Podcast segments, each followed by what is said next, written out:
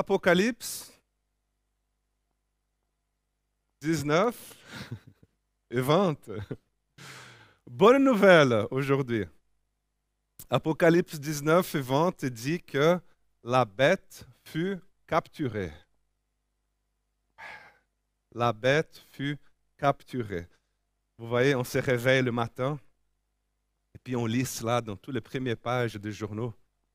On va aller travailler et puis on voit toutes les affiches du journal le matin, 24 heures. Tribune de Genève, 20 euh, minutes, écrit La bête fut capturée. C'est la manchette la plus terrifiante de toutes. On sera là en train de se poser la question qui fut capturé Qui Comment euh, Quand? Donc la bête fut capturée. Et le texte dit encore Et avec elle, le faux prophète qui avait accompli des signes impressionnants pour la compte de la bête. Par ces signes, il avait trompé les hommes qui portaient la marque de la bête et qui avaient adoré son image. Ils furent tous, tous deux jetés vifs dans les temps ardents de feu et de soufre. Les autres hommes furent tués par l'épée qui sort de la bouche du cavalier, et tous les oiseaux se rassasièrent de leur chair. Le cavalier ici que je viens de lire, il est mieux décrit juste quelques versets avant quelques versets avant, au chapitre 19, toujours du verset 11 à 16, qui dit, Là-dessus, je vis le ciel ouvert, et voici, il y avait un cheval blanc. Ce n'est pas le même cheval, cheval, blanc que celui du chapitre 4. Hein. si tu n'as pas eu l'occasion d'écouter le message que j'ai fait au sujet des quatre, des quatre cavaliers, tu peux toujours revenir sur YouTube. Ce n'est pas le même. Son, le cavalier ici, il s'appelle fidèle et véritable. Il juge avec équité il combat pour, la justice. Ses yeux flamboient comme une flamme ardente. Sa tête est, couronnée de nombreux diadèmes. Il porte un nom gravé qu'il est le seul à connaître. Il est vêtu d'un manteau trempé de sang. Il s'appelle la parole de Dieu. Les armées célestes vêtues de lin blanc et pur le suivent sur des chevaux blancs. De sa bouche sort une épée aiguisée pour frapper les peuples et les dirigera avec un sceptre de fer. Il va aussi écraser lui-même les raisins dans le pressoir avant de l'ardente colère du Dieu Tout-Puissant. Sur son manteau et sur sa cuisse est écrit un titre, Roi des rois et Seigneur des seigneurs. C'est évident ici que le cavalier blanc, c'est Jésus. Jésus-Christ, notre Seigneur, le Seigneur des Seigneurs, le Roi des Rois. Et puis au chapitre 20, la vision des gens continue. Puis j'ai vu un ange descendre du ciel il tenait à la main la clé de l'abîme et une grande chaîne. Il s'est saisi du dragon, de ce serpent ancien qui a le diable et Satan. Il l'enchaîna pour mille ans. Il le précipita dans l'abîme qu'il ferma au-dessus de lui, et il y metta des scellés afin que le dragon ne puisse plus égarer le peuple avant le terme des mille ans.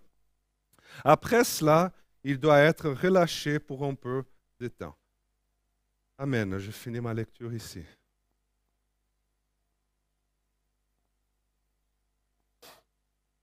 Ange, démon, enfer, abîme, bête, dragon, faux prophète, le diable.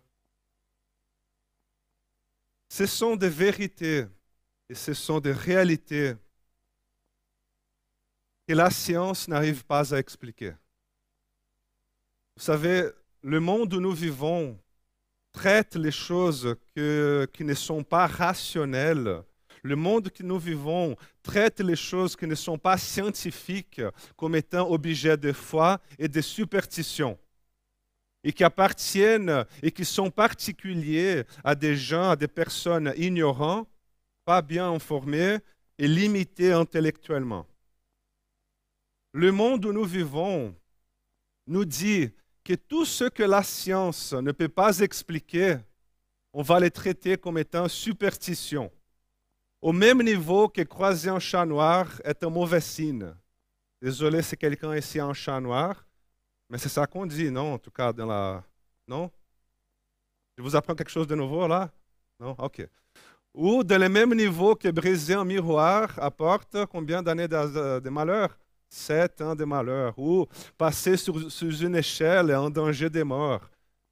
Il a, c'est la superstition.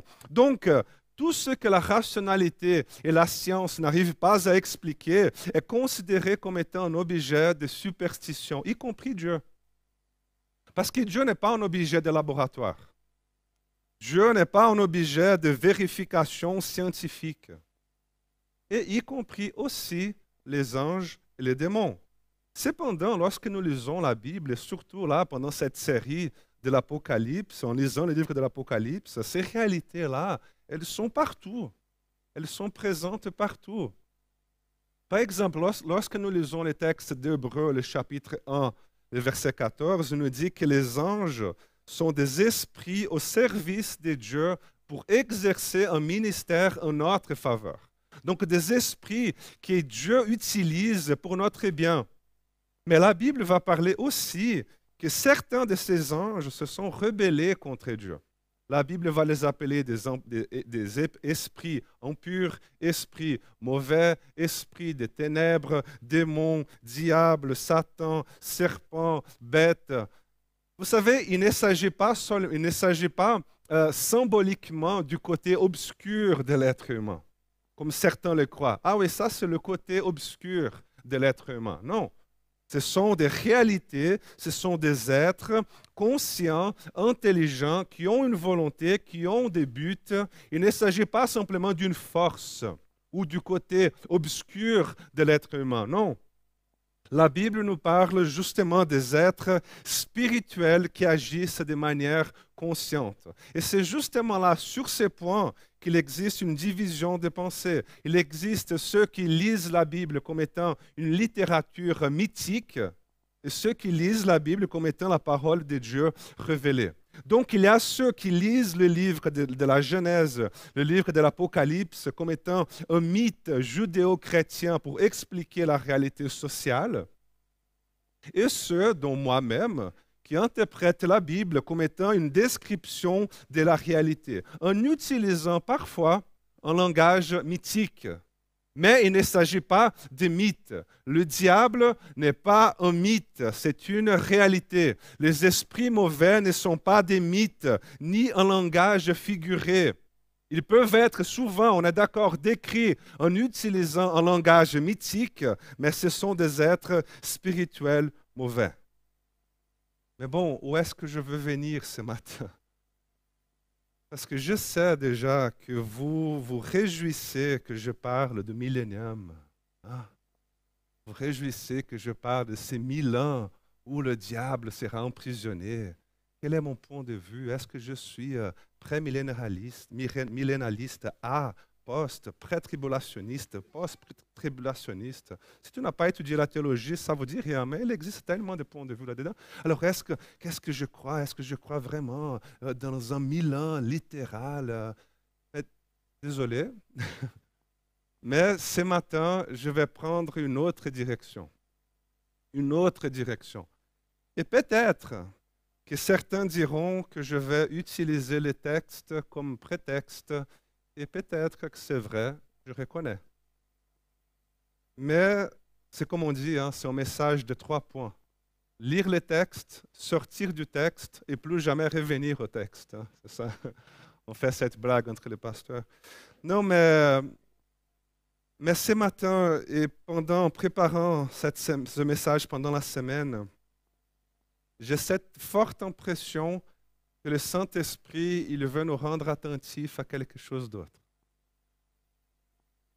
Vous savez, au chapitre 18, message de Pierre Alain la semaine passée, la Babylone est tombée. La Babylone est tombée, c'est-à-dire le système qui produisait des victimes, qui persécutait, qui tuait les chrétiens est tombé. Par contre, les bêtes qui soutenaient ce système, ils ont continué. Et c'est seulement ici, au chapitre 19 et au chapitre 20, qu'il y a une confrontation directe contre la bête. C'est seulement ici, au chapitre 19 et 20, qu'il y a une confrontation directe contre le serpent, contre le diable, contre Satan. C'est seulement ici, au chapitre 19 et 20, qu'il y a une confrontation directe contre les tactiques du diable. Et quelles sont les tactiques du diable? En quoi cette confrontation vise? Qu'est-ce que cette confrontation vise? Vise à détruire justement les diables et ses tactiques. Alors, quelles sont les tactiques du diable? Je n'ai trouvé trois. Il trompe, c'est-à-dire la tentation. Il opprime et il possède. Donc ce matin, j'aimerais attirer votre attention sur ces trois tactiques. J'aimerais bien que vous restiez là avec moi. La première tentation, c'est quoi la tentation? Tentation, c'est une incitation, c'est une suggestion et qui a pour but de tromper. On voit ici dans, dans les chapitres 19 et 20 partout, Apocalypse 19 et 20 dit que par ces signes, il avait trompé les hommes. Apocalypse 20, le verset 3, afin que le dragon ne puisse plus égarer les peuples. Apocalypse 20, le verset 8, il s'en ira tromper les peuples. Apocalypse 20, le verset 10, alors le diable qui les trompait, tentation. C'est cette voix qui te suggère de marcher dans une direction contraire à la voix, à la volonté de Dieu, parce qu'elle a pour but de tromper.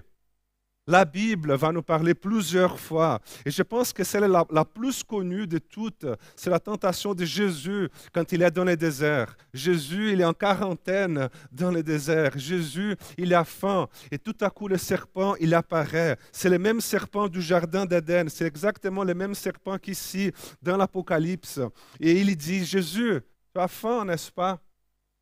Jésus, si tu as faim vraiment, alors transforme ces pierres en pain. Jésus, est-ce que tu veux être adoré? Alors fais un spectacle public. Saute depuis le temple et laisse les anges venir te sauver devant tout le monde. Tu vas voir comment les gens vont t'adorer. Jésus, est-ce que tu, est-ce que tu, euh, est-ce que tu veux gouverner toutes les nations?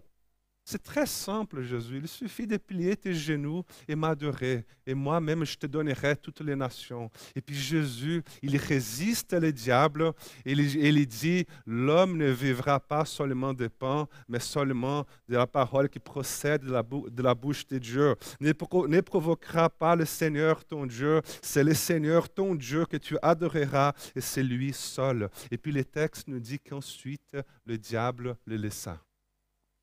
Voulez-vous un autre exemple? Le moment où Jésus il est en train de discuter avec Pierre. Il dit à Pierre qu'il ira à Jérusalem, il dit à Pierre, à Pierre qu'il serait emprisonné et ensuite il serait mis à mort. Et puis Pierre, qu'est-ce qu'il répondit? Il dit Jamais dans la vie, Jésus. Jamais. Et Jésus, arrête de penser comme ça. Plus d'optimisme là, Jésus. Plus de. Tu es trop vers à moitié vide, Jésus. Jamais dans la vie. Et qu'est-ce que Jésus répond? Arrière, Satan. Arrière, Satan, tu es un piège pour moi. Qu'est-ce que Jésus veut dire par là? Jésus, il se rend compte qu'à travers la bouche de Pierre, il y a une voix. Il se rend compte qu'à travers la bouche de Pierre, il y a une pensée qui n'est pas du tout la sienne. Tentation, Fais ceci. Fais cela. Et c'est maintenant ou jamais. C'est maintenant ou jamais. Et tout le monde le fait. Tu as aussi le droit. Tu as aussi le droit. Dans ta situation là, tout le monde le ferait. Des voix Attention justement avec ce type de voix. Attention justement avec ce type de pensée. La parole de Dieu nous dit que nous devrions avoir du discernement des esprits pour ne pas nous laisser induire dans un chemin mauvais. La deuxième manière dont la Bible décrit la façon mauvaise que ces esprits agissent s'appelle l'oppression. La première, c'est quoi? C'est tentation. C'est quand les esprits suggèrent, Tandis que l'oppression, c'est quand les esprits, ils créent un environnement autour de nous qui amène la souffrance, qui amène la peur, qui amène l'angoisse, qui amène l'anxiété, qui amène des doutes, des doutes au sujet de Dieu, des doutes au sujet de, au sujet de l'amour de Dieu. Et parfois, c'est quelque chose de tellement fort que nous, sentons tout de suite que l'environnement, est, il est lourd. Je ne sais pas si vous avez déjà eu cette impression-là. Arrives, tu sens que la chose est, chargée, ou sinon que telle ou telle personne, elle est, comment dirais-je, elle est chargée. Il y a des gens que tu croises dans la rue, que, que tu croises dans l'église ou dans je ne sais pas où, qui te passent justement ces sentiments de paix, te passent ces sentiments de sécurité, tandis qu'il y en a d'autres que c'est justement le contraire. Oppression, la Bible va nous dire, en acte 10, le verset 38, que Jésus, il faisait du bien et il guérissait tous ceux qui étaient opprimés par le diable. Oppression. Par exemple, dans certains cas, quand il y a trop de conflits dans une relation, dans une église, dans un, dans un environnement, est-ce que peut-être Peut-être. N'aurait-il pas une présence maléfique non discernée? Le mari dit A, l'épouse comprend B, elle répond C, le mari comprend D, D ou B, non, tu as dit B, non, je dis D. Alors justement, tu avais dit B, non, au contraire. Un environnement de conflit à la maison, un environnement des conflits au travail, des gens qui sont infirmes, des gens qui sont infirmes justement à cause d'une oppression d'un esprit mauvais. Et aujourd'hui, nous appelons cela de psychosomatique. Nous disons que cela s'appelle psychosomatique. Je suis allé chez les médecins, nous avons déjà fait tous les examens, j'ai fait tous les examens, on n'a rien trouvé, et puis le médecin m'a dit que c'est quelque chose dans ma tête. C'est psychosomatique, c'est quelque chose de ta psyché qui affecte ton soma, ton corps.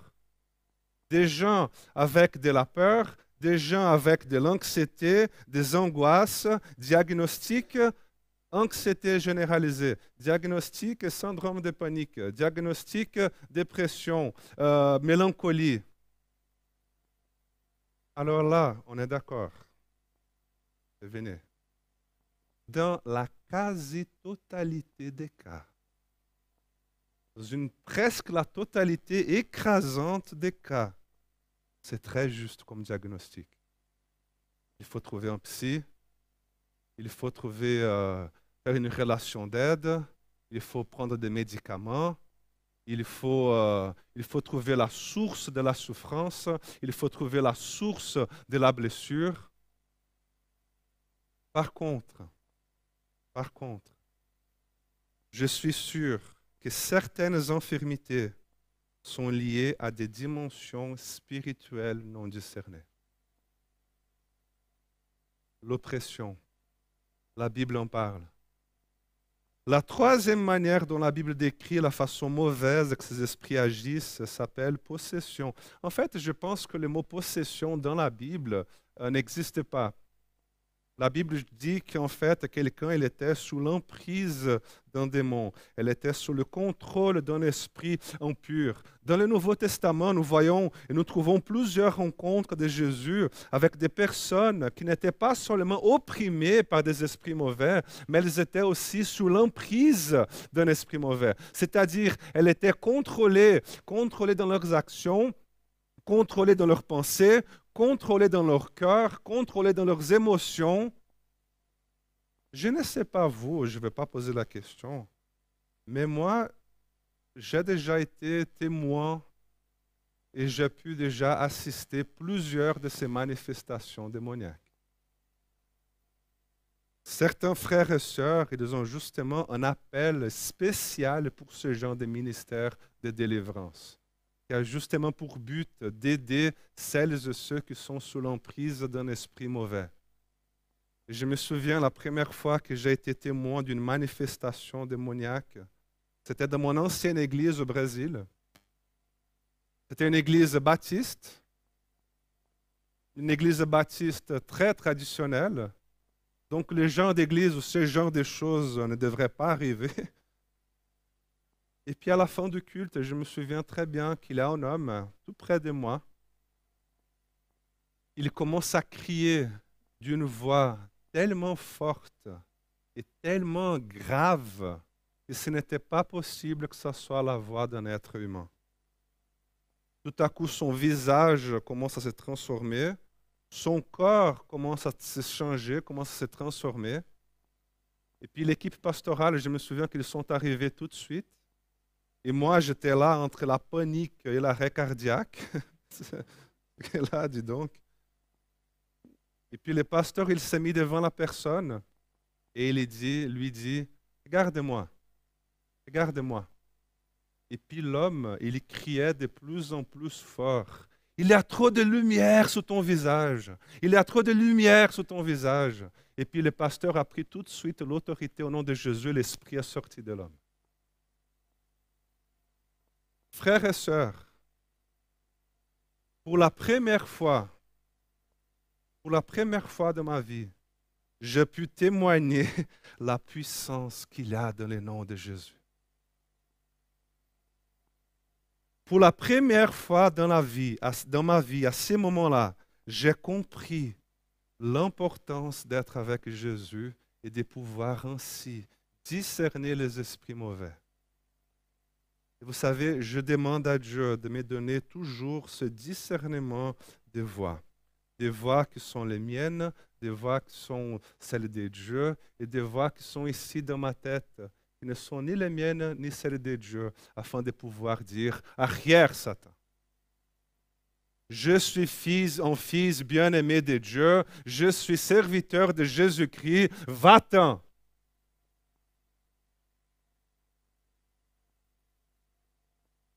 Cela m'arrive de temps en temps de vivre une situation, d'arriver dans un, dans un endroit et sentir tout de suite qu'il y a quelque chose qui ne va pas.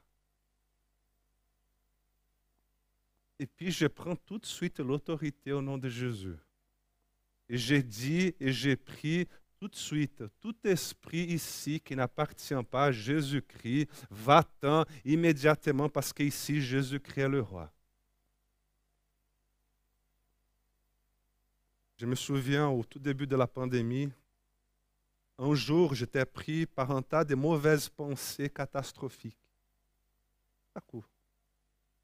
Je pense que jusque-là, on était tous dans la même situation. Mais ce jour-là était différent.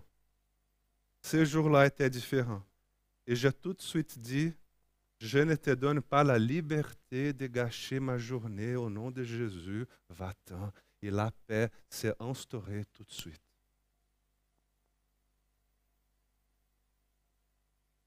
Ah, Léo, mais tu sais, en fait, c'est là qu'on appelle euh, de l'autosuggestion. Ah, Léo, en fait, c'est là qu'on appelle euh, dans la philosophie, dans la psychologie, on dit que c'est là, c'est de, la, de la pensée positive. Les amis, tu appelles ça comme tu veux. Mais moi, j'appelle la victoire de Jésus sur les esprits mauvais. Et j'utilise cela pour bénir des vies. Paul l'écrit en 2 Timothée, le chapitre 24, il dit Or, il n'est pas convenable pour un serviteur du Seigneur d'avoir des querelles.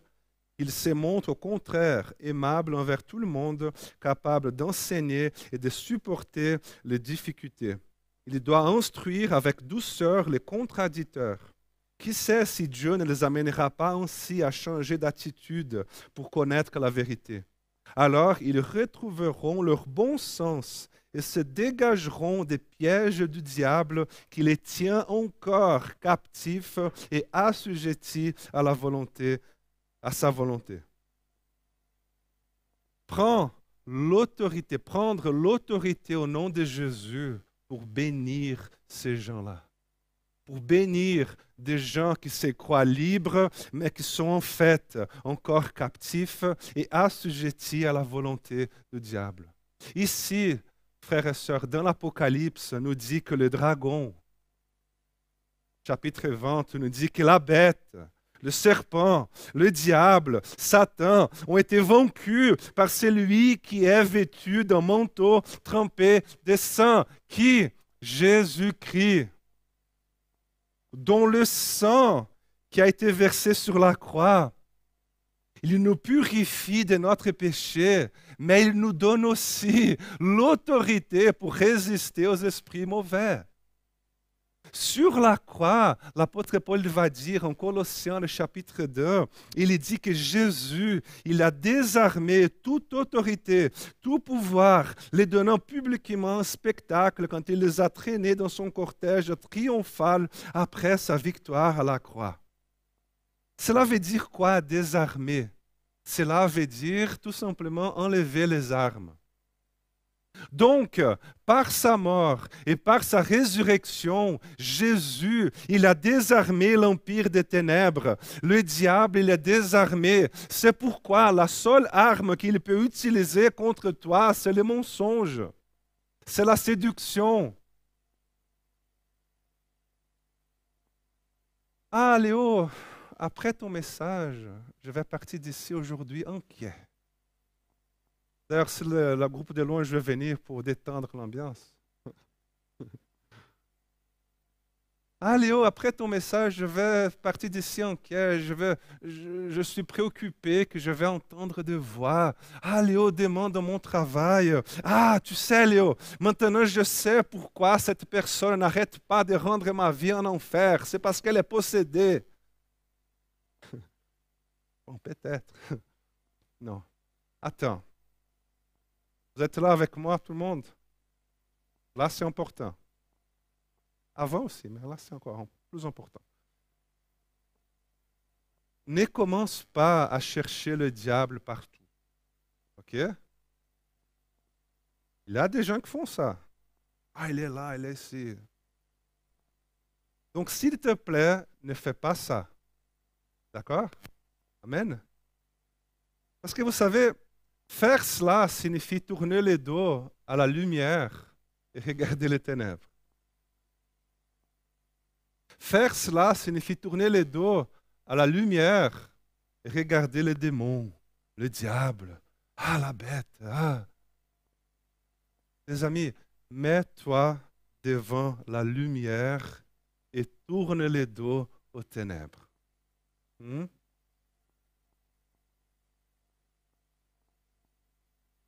Soumets-toi à Jésus-Christ. Consacre ton cœur à Jésus-Christ. Loue Dieu.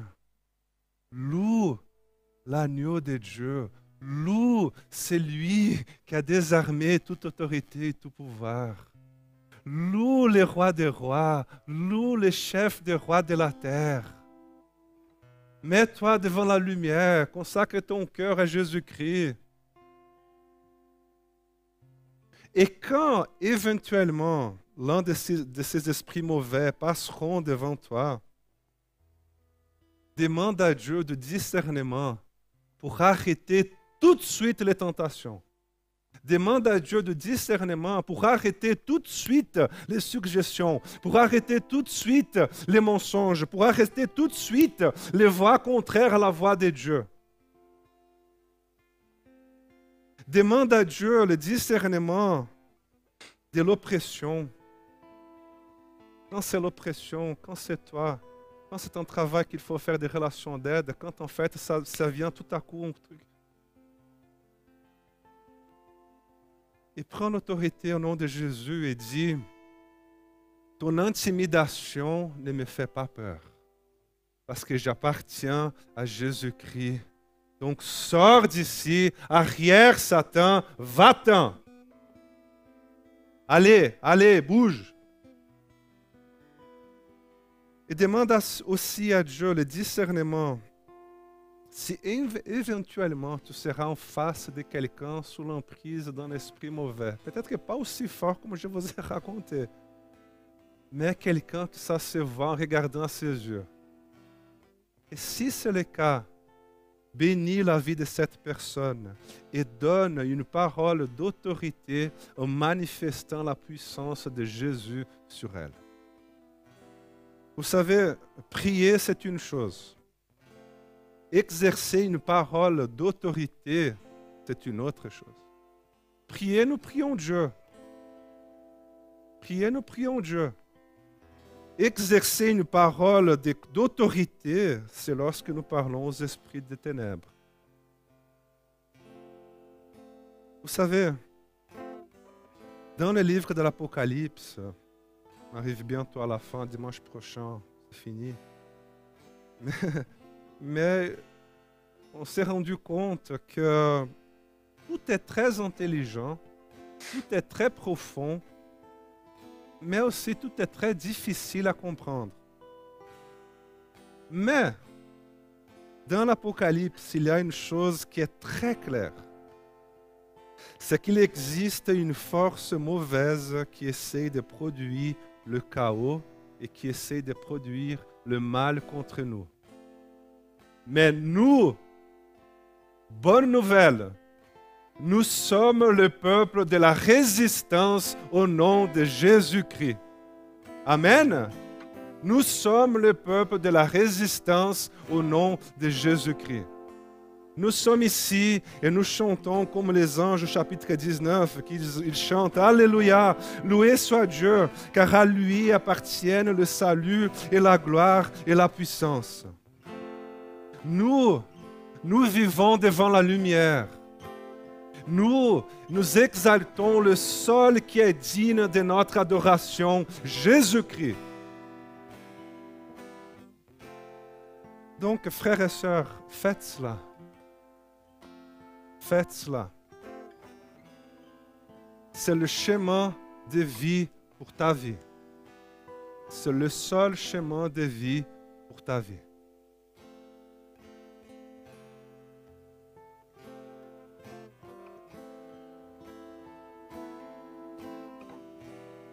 J'aimerais prier pour vous.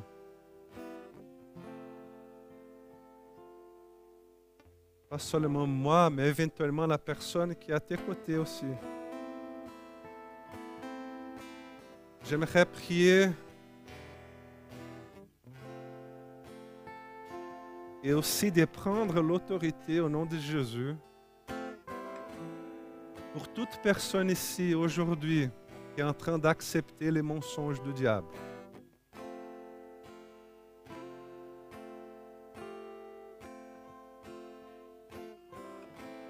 J'aimerais prier pour toi qui est en train d'accepter d'autres suggestions à part celle de Dieu. Toi qui es en train d'accepter les mensonges. Et tu en es au courant? J'aimerais aussi prier pour toi qui es sous l'oppression du diable.